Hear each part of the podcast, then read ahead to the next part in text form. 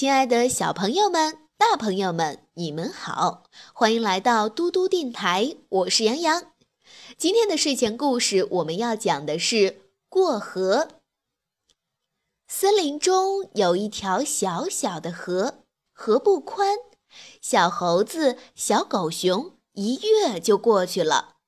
可小白兔、小老鼠就不行，它们太小了，跳不过河去。常待在河边发愁，大象看见了，心想：“我应该帮帮他们呀。”他住到小河边上，小动物要过河，他就用长长的鼻子把它们卷起来，送到河对岸。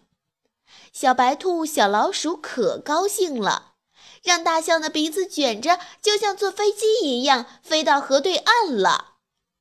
他们常这么对小猴子、小狗熊说。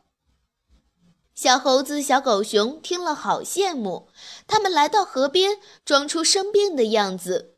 大象看见了，赶紧把他们送到河对岸，让他们去医院看病。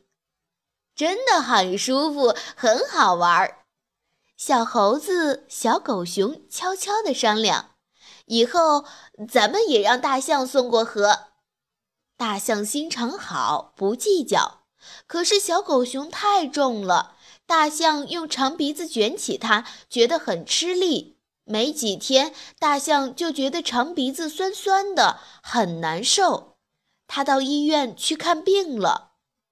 呀，这下糟了，没人送大家过河了。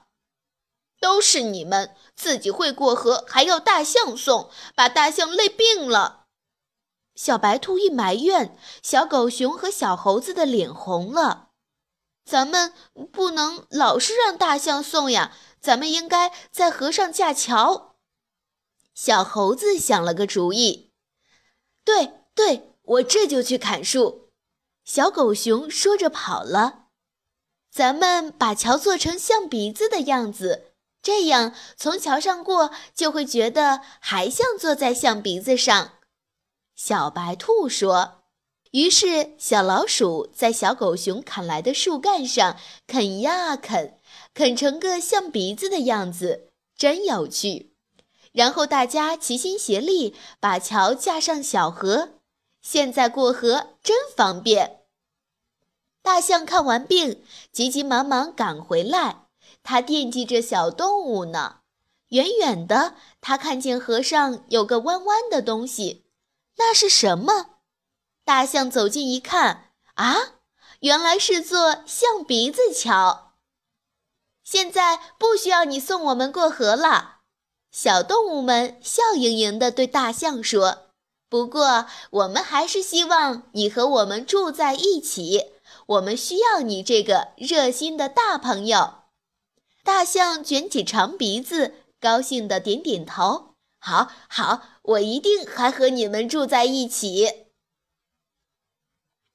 好了，各位小朋友，今天的故事就讲到这里啦。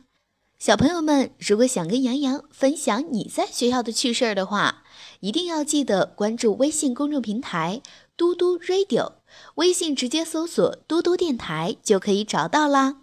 我是杨洋，我们明天再见，晚安。